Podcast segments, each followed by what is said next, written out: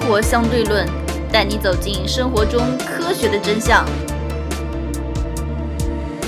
那么讲到学校来讲的话，学校跟学校相关还有一个非常重要的议题就是学区。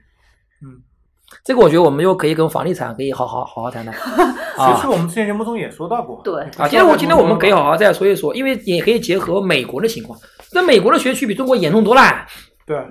嗯 美国可以这么说，邮政编码嗯，决定了你的孩子的未来来。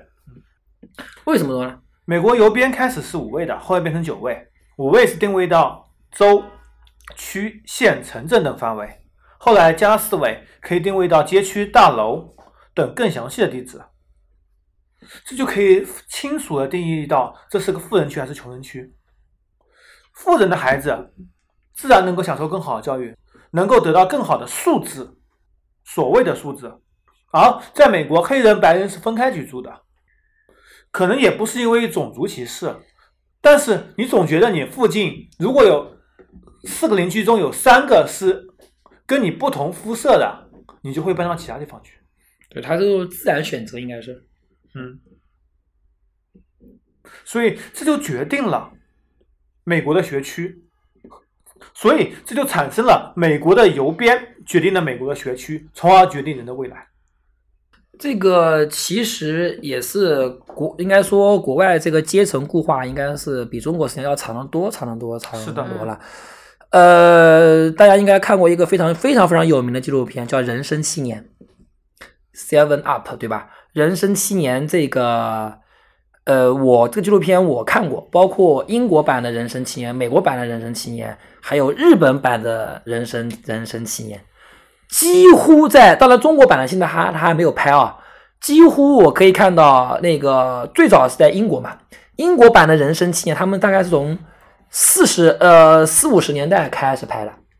四五年代开始拍，可以得出这么一个结论啊，就是龙生龙，凤生凤，老鼠儿子会打洞，嗯，几乎是翻版。嗯那个从小生活在富人阶级的他阶层，长大以后，要么进剑桥，要么进牛津大学，基本上百分百全部读大学了嗯，然后都是比较好的生活水平，当律师啊，当医生啊等等，对嗯吧？那么生活在相对比较底层，你看他在他在少年儿童时期，每个人都非常可爱，嗯都很聪明，都很都很机灵，但是长大了以后，往往来说，富人区的啊生活稳定，婚姻稳定；穷人区啊离了婚，小孩多，早孕等等等等，嗯基本上就是永无出头之日。极个别有一个人，好像就穷人区就有一个人，就是他们采访了很多啊，就一个人考试考上来了，突破了阶层，就唯一一个你。知道刘强东吗？不想都不想懂，就唯就唯就唯一一个刘强东那个时代是大家都很穷，都是在底在底层。但他宿迁本来就是在江苏那边地层，而且他的对家庭又是那里的地层。呃，因为那个时候特别强调物理化呀，如果你现在还要又要考英语又要考语文，刘强东考出来吗？不可能。嗯，对，那个时候特别强调物理化，嗯，对吧？那个时候是没有英语的，英语非常简单的，嗯，对吧？如果现在像英语要求这么高，刘强东绝对考不出来，绝对考不出来。张泽天没有问题啊。 啊，张张泽天没问题，张泽天没问题，对吧？所以，所以我觉得啊，而且日本也一样，阶层固化也非常的重，非常夸张。所以我觉得，呃，呃，怎么讲呢？中国非常重视学区房，没有，没有，没有错。也就是说，学校教育又它的第三个功能是什么？学校它是个聚集器。嗯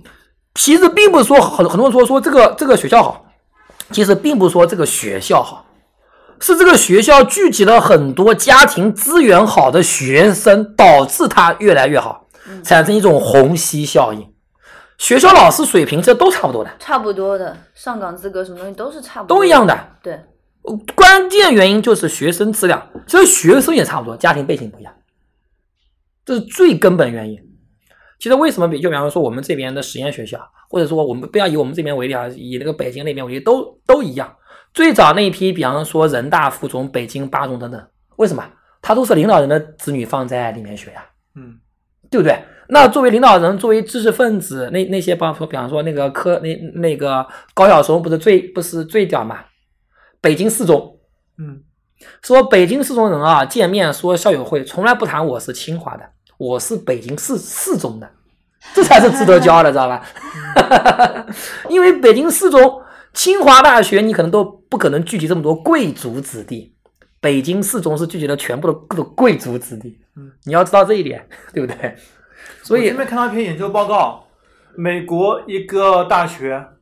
跟踪了三四十年写的一篇研究报告，嗯他跟踪了几千个人。嗯，因为美国有一所非常好的高中，基本上是前百分之五的人才会进，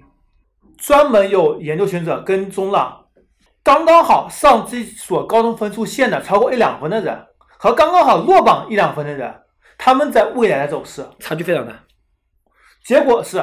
几乎没有差别。啊，没有差 别吗？为什么啊？无论是他们考上大学，还是以后的收入情况，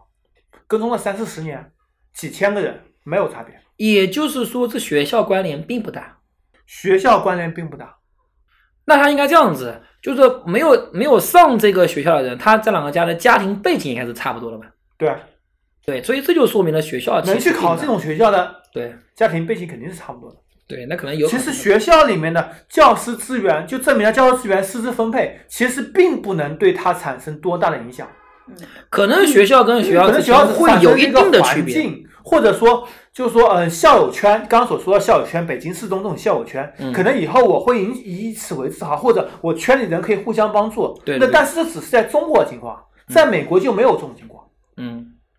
在美国，他们未来走势其实是差不多的。对。所以学校来说的话，可能有个别老师说教的怎么样，但是作为一个基础知识阶段，你又能难到什么程度去，对，对吧？呃，当时有另外一份研究，嗯这份研究在美国当时引起非常大的轰动。嗯。因为美国是一个老师带一个年级的，他比如说教小学两年级只教小学两年级，嗯到三年级要重新换老师的。嗯在升学的时候，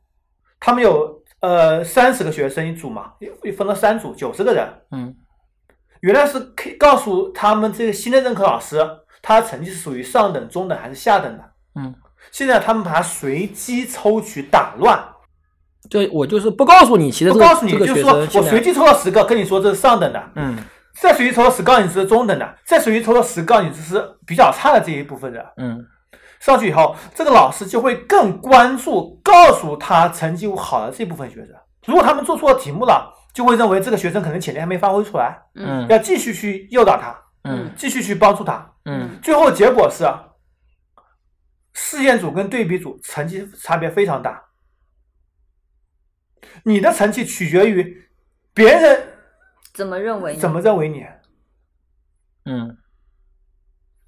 所以这个也就其实这就从侧面说明跟家庭环境非常相关，越是这种相对比较高层次的家庭，他对子他对子女的期望跟要求就有就对越，高，而且自己也更有自信。对自信度也越高，其实自信度也越高，他认为我应该达到什么水平，他从而会往这方面去努力。对对吧？那么越越是，其实我们这边也碰到很多家长也是这样子，觉得我小孩子，哎呀，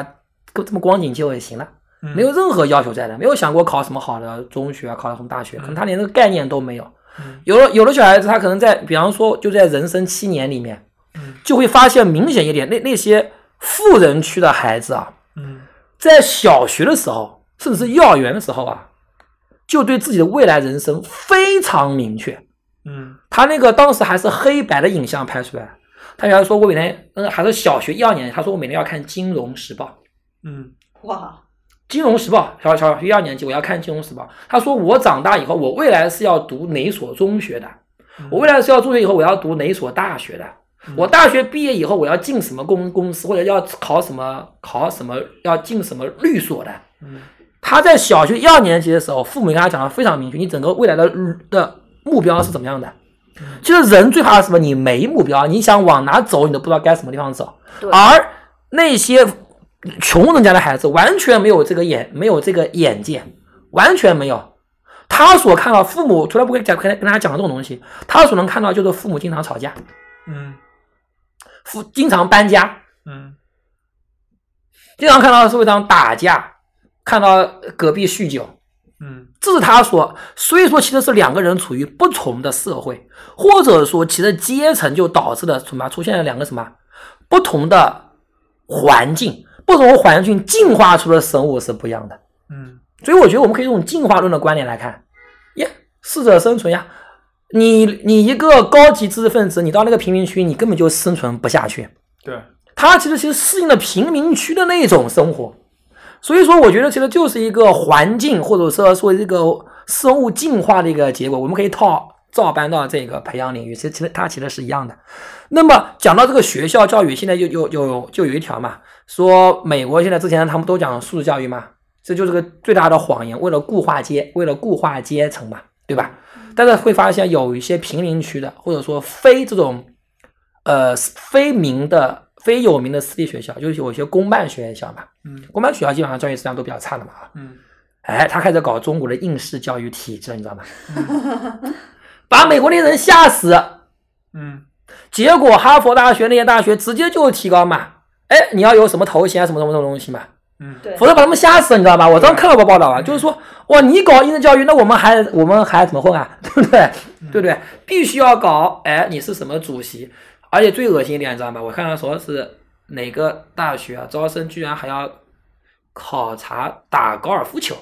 嗯，很正常， 嗯，几项选项，高尔夫球、马球这种东西几项选项，对啊，马术啊几项选项啊，对吧？所以我觉得的话，中国大家应该应该要感谢现有的所谓的很残很残忍的，让你很不爽的高考这个高考制度或者教育体系，确实啊它很在很大程度上扭曲了人性，感觉起来是扭曲了人性。但是你要知道，如果没有这套高考制度，你连未来在哪里都不知道，你还生活在自己的小田里面，井底之井底之蛙。当然，就是说你是要做一个很非常累的、眼里布满血丝的猎豹，还是要躺在窝里面什么都不知道，做一头肮脏的猪？猪是非常的爽啊，就看你是怎么进行选择了嘛。那么现在很多他只会给你踩到，要要你啊，你要快乐生活，你要当一只快乐猪，其实就是这样子，对吧？但是那些人你，你你你你要知道，比方说最近呃那个前段时间不那个最强大脑那个呃澳门首富那个儿子何猷君，对吧？那个何猷君人家澳门首富的儿子，你知道他有多用功吗？平均每天早上从小学开始，他说他他说他说他他到高中毕业，平均每天早上五六点钟起床，嗯开始学习，嗯所以他好像确实是那个斯坦福大学最年轻，好像是哪个学科的硕士毕业嘛，嗯人家是非常非常拼的，啊嗯，所以你想想看，这些人都这么拼，你觉得人家会不讲素质教育吗？ 你有作作为一个很多生活在社会底层的，你有什么资格说我非常累？呃走上社会以后，其实是更加累。学校只不过是把这个资源给简化掉了。其实再讲到，就是很多人说这个考试啊，很多人说啊，其实学校还是挺无聊的，你说工业化大生产流水线能不无聊吗？富士康的流的流水线能不无聊吗？必然是无聊的呀。嗯，在二零一五年，韩国的一名学者李知炫，嗯他进行了一项测试数据，覆盖了七十二个国家和地区，嗯对象都是十五岁的中学生，基本上相当于我们这些初三或者高一吧。嗯他所关心的是学生对于学校的观感，以及他成绩的关系。他有一个问卷叫做 PRSA，也就是国际学生能力评估计划的问卷，有这么一道题目：谈谈你对学校的印象。A. 学校对我毕业后的生活没有起到任何作用。嗯 B. 学校整个就是在浪费时间。嗯 C. 学校帮我获得做决定的信心。嗯 D. 学校的确教给我将来工作有用的东西。嗯。结果呢？结论是，学生的考试成绩和学生对学校的态度之间没有任何关系。也就是说，我们可以换句话说，学校的考试成绩和学生态度之间没有任何关系。，啊对学校而的态对度，成绩影响最大的是学生对自己的态度，嗯，对，对，这个是的，对于自己能力评估的强弱、焦虑感大小、是否享受学习过程、这些因素才对学习成绩有着非常明显的影响。这个让我联想起一个跟这个非常相似的一个例子啊，就是我读大学的时候，我有一个同寝室，现在都跟我关系都非常好，我妈今天经她经常联联这个联系她，当然她现在是当那个她当注册会会计师去了。呃，这个人我我当时我我我叫他老叫老大的，为什么？他他年龄比我长三岁啊， 他读书比较晚，这个而且要读五六年啊，那个比我大三岁，但我们是大学的同学啊。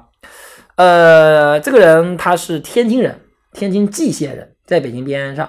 嗯他是他们那个县里面考了前几名，考到他们蓟县最好的中学去的。嗯然后他是第一次在读高一的时候啊，嗯他第一次期中考试，他考了全年级第一名，嗯而且拉了第二名二十多分。嗯他们老师一看，我操，这是要上清华的节奏啊！嗯因为他们蓟县中学是蓟县最好的中最好的学生调到他们中学去的，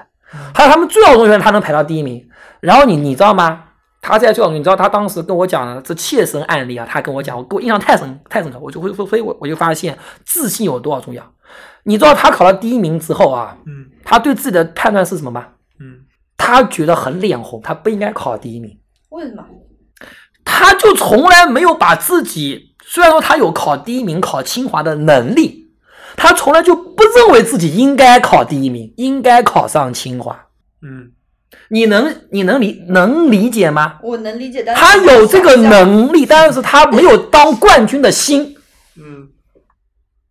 他觉得我就好比有就有就有的人，他觉得我在众人面前演演讲很丢人，他不想让别人太关注他嗯，他是个不希望被别人关注的人，所以他会觉得他考第一名，哇，学校开始哇，他家长会表扬他，哇，厉害，你以后就是读清华，他好像有点受不了，知道吧？然后他就有意识的学差一点，你知道吗？ 好吧，这样也行。然后就不不不就往上掉，你知道吧？好吧其实是他的智商非常高，你知道智商高到什么程度啊？王爷虽然数数虽然数学好了吧，你知道他数学好到什么程度吗？他哦英语烂得一塌糊涂啊，嗯他天津人嘛，那个英语发音我烂的就是不可言不可言语啊。他是当时他为了那个考研究生啊，啊考想过四级，讲错了，他整个晚上全晚上看英看英语。他英语是啥呢？他英语觉得他学他学学英语非常痛苦啊，所以他所有时间全全花下去了。然后然后回来了，觉得非常累，你知道吗？嗯把数学那个很难的题目拿出来，嗯，休息一下，做几道数学题目，我我们直接吐血，你知道吧？而且是你知道你知道是什么程度吗？我们他们我们是玩那个玩魔兽争霸，玩那个实况足实况足球，他是边看实况足球边做数学题，休息一下，你知道这叫休息一下， 知不知道？他当时考研究生啊，我记得他考的是那个中央财经大学。第一，他第一年考研的时候考的是中央财经大学，分数线过来。嗯数学，你知道，你知道考研数学非常难，你知道吗？嗯数学反正基本上就扣了两分，嗯英语过不了。嗯，他所有时间全花英语上，你要你要你要知道。好，第二年考考研，考厦门大学，嗯又是算是金融类里面最顶级的学校之一了嗯，又是分数线全全部过，数学大概扣了稍微多了点，扣了扣了扣了扣了五六分，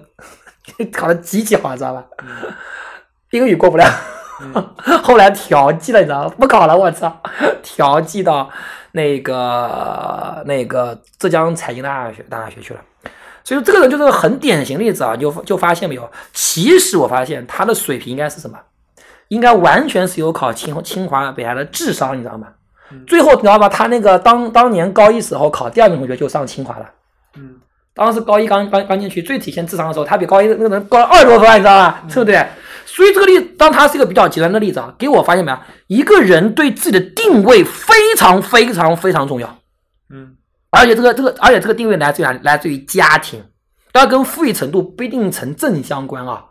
家庭告诉你，你将来你应该成为什么样的人，我觉得这点非常重要，给予这种自信度，因为你没有自信的话，你根本就不可能去学习。我就很很有很多，我就我在教学过程中，我就存在一个非常大的悖论啊，很多家长不认为自己小孩子能够能够学好，然后花大量的钱让这个小孩子去学这门课，我不相信小孩子能够学好，那你还花钱干嘛？ 这不是不这这不是悖论吗？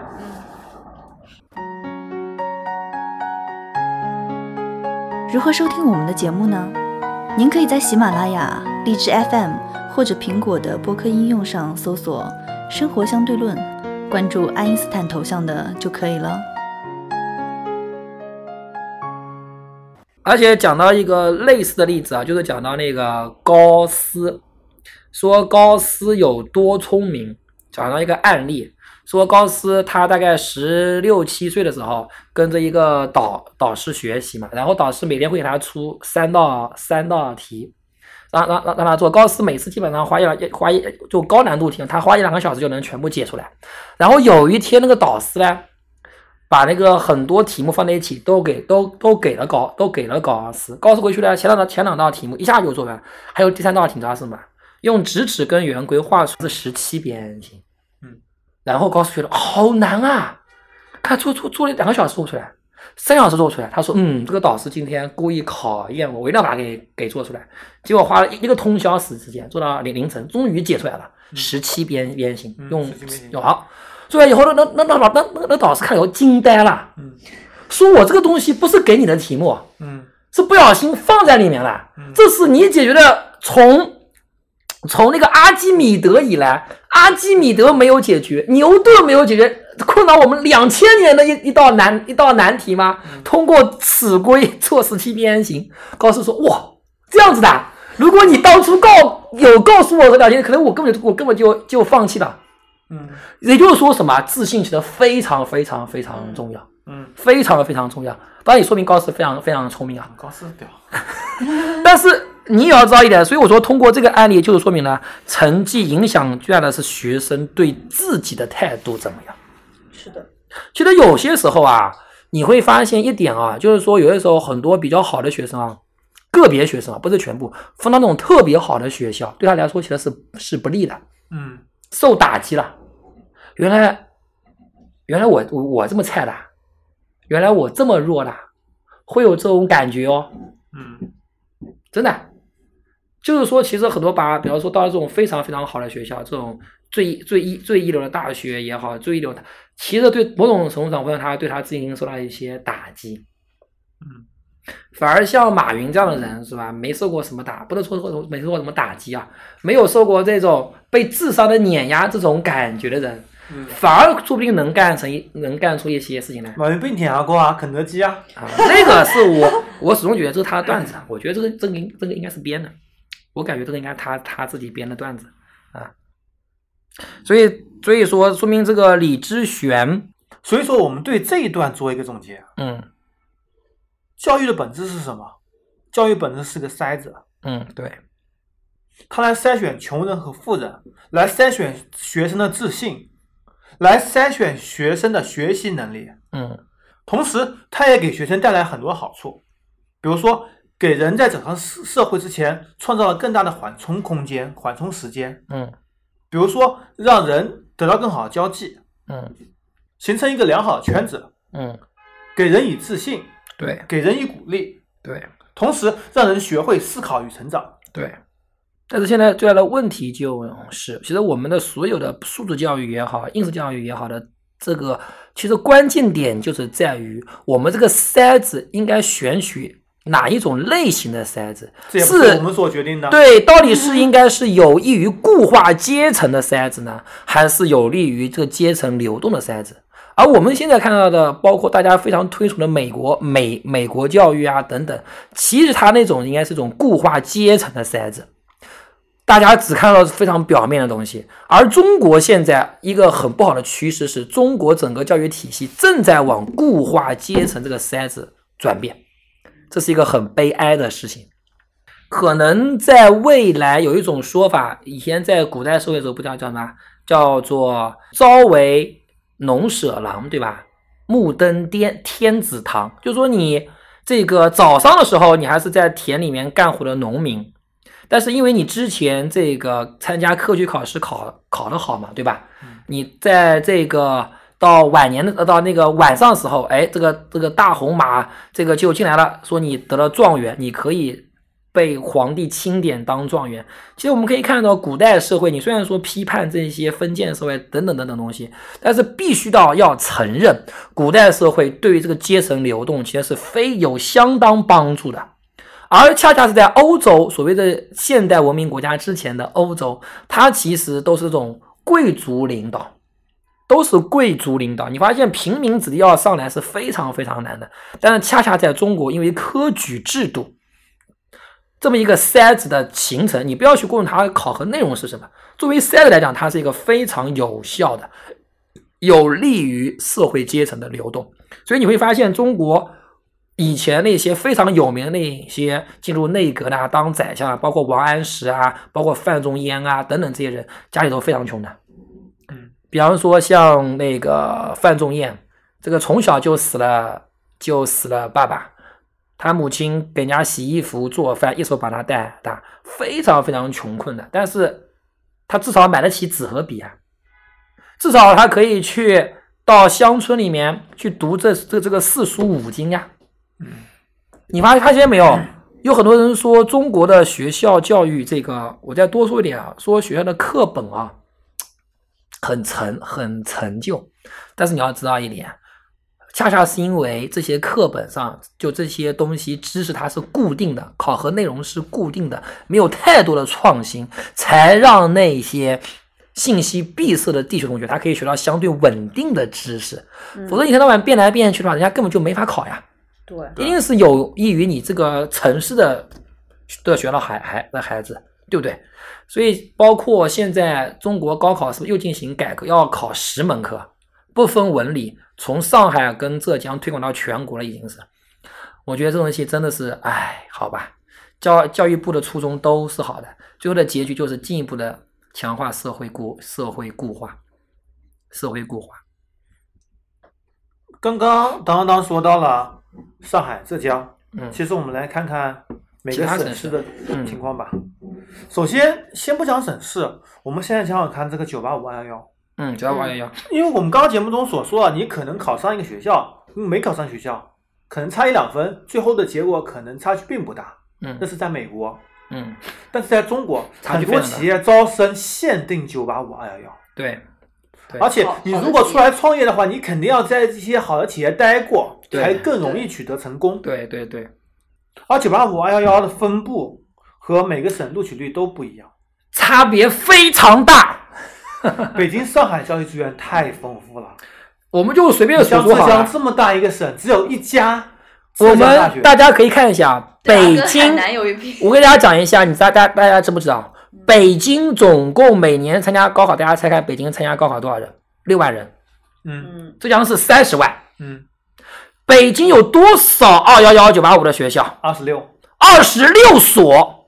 他六万人考二六所二幺九幺有多简单？更何况还有浙江大学什么浙江大学还要在北京招生的，嗯大家可以想象想象一下，嗯这是什么概念？嗯，所以我觉得北京人如果不是九八五，不是二幺幺，我觉得人脸脸都没有了，真是，对不对？但是他们学习竞争压力也非常大。你要知道非常大的理由是什么？很多人他要考国外大学，你还要知道北京市应该是全国范围来讲，应该是考考国外大学最多了吧？嗯，有这么一大部分人是要考国外大学的，不跟你竞争的，嗯最顶级的一些学生。嗯然后你这六万个人里面，剩下来的人里面再考二十六所，有什么难度？有什么难度？北京人考上一所什么中国农业大学，如果考上什么什呃什么北北林业啊北京林业大学中国民族哎，都觉得很丢人了，你知道吗？嗯，他们竞争的结果就是幺说幺啊，被刷下来的人才进这些学校，你要知道，二十六所是什么概念？浙浙江有多少所大有多少所大学？你算算看，浙江十五所啊，就一所是中浙江总共 你说是什么概八念？所大学就一所是但是北京光光重点二幺幺九八五就有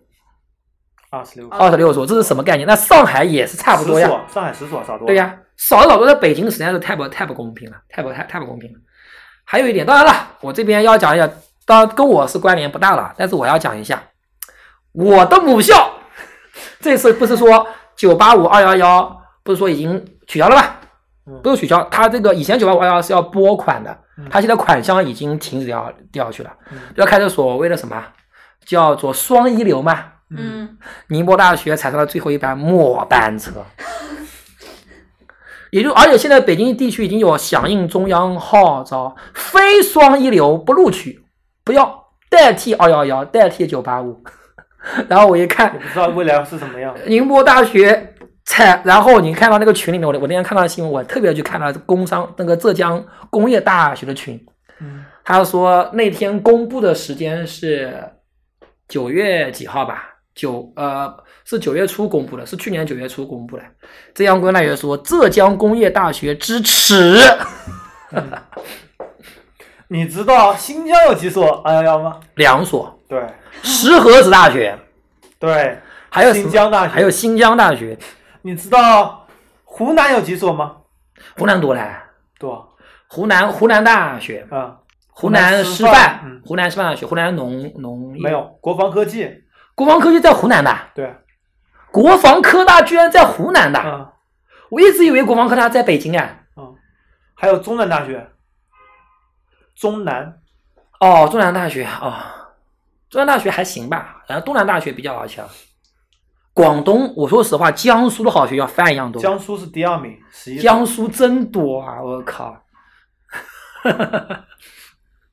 江苏有有多啊？江苏东南大学、中山大学、呃，南京师范大学、苏州大学，最呃，苏州大学是不是？是的，是的。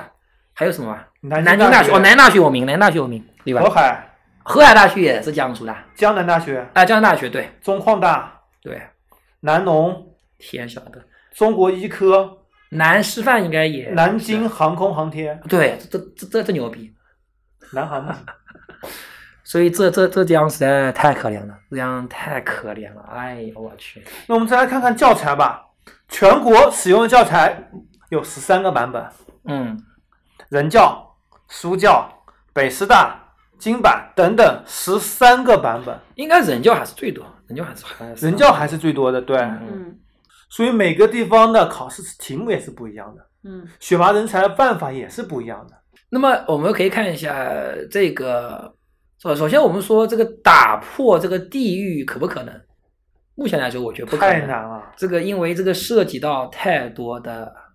而且大家必须要明确知道这一点哦。真正顶级的有钱人，我说的是像马云这种类型的顶级有钱人、顶级的官员，嗯至少是部一级啊，嗯厅级我觉得都没有什么用。嗯，部一级的官员，这种顶级官员，他们并不受地域的限制哦。大家要国内做个捐款啊，或者你直接往国外考学校送啊。不是说网学校，你哪怕是考国内学校，大家一定听说过，你会发现各个地方，大家会发现一个现象啊，所有的省市都有一个叫外国语学校，嗯，南京外国语学校，奶茶妹妹就是南京外国语学校毕业的，嗯浙江杭州外国语学校，然后你会发现啊，四川也有外国语学校，所有地方都有外国语学校。大家知不知道外国语学校是拿来是拿来干是拿来干嘛的？外国语学校的学生就是拿全部拿来保送用的，他们基本上百分之九十九的学生保送到一流大学，清华、北大、浙大，全部保送，除非你是特别牛逼，他不保送你，拿来考，拿来争名争名次用，嗯全部保送。所以大家要知道，顶级富豪、顶级的政府人员，他们的子女是不受地域限制的，他是不用他是不用考的，嗯而且那所学校是不参加中考的，嗯你小学进高去考也嗯是一直到高中的。嗯小学一直到高中的，不参加中考的。他每年，比方说杭外拿出十个名额，拿到杭州市考，嗯只有十个名额，其他中人全部升嗯，大家就可以知道啦。当然了，这个是最顶级的， 所以我觉得这个地域限制可能被打破吧，这只是一个美好的愿望，被打破这是不可能的，这是不可能。那为什么会有这个地域限制在呢？为什么会有地域限制在呢？地方保护啊。应该说这个，哎，浙江只能说浙江人太可怜，以前不受。想想看，这个我们浙江人确实山真东的也蛮可怜的，哦，山东是也是作为一个河南和四孔，川都可 怜。还不如浙江。等一下，哦，对，自动大学啊，我好像记得河南包括一些省市，其实还不如浙江。嗯虽然说二幺幺是一样的，但是浙江大学毕竟排名差不多，现在排名综合排名都在其全国第三名左右嘛，还算比较好嘛，对吧？但是你要知道，这个河南郑州大学只有一所二幺幺的，河南大学居然不是，我觉得很不可思议啊！郑嗯你要州知大道河学南去年考生有八十六点五八万， 是浙江哇是浙江的三倍多，浙江二十九点几万，浙江将近三十万吧，二十九点一三万。有将近三十万吧。嗯，河南有一亿多人口啊，你要知道啊。其实教材的不同也铸就了各地的差别，教材的不同和二幺幺分布不同，也铸就了各省市学生的境遇的不同，完全不同。这是没法更改的。对同样的，相关的教材和相关的辅导也是各个省市全部分开的。像王爷在购买一些辅导教材的时候，经常能看到十几个版本，嗯，嗯，选购也非常困难。当然了，它作为教材不平等，你说作为这个区域化啊，我觉得有也是有它艺术的方面的，特别像这种文科性质的，嗯它可能某种程度上要凸显出地方特。那么今天节目到此为止，拜拜。拜拜。拜拜。如何关注我们呢？您可以加入 QQ 群四三九九五幺七幺零，关注公众号“生活相对论 ”TLR，关注网站 E eduxdl 点 com。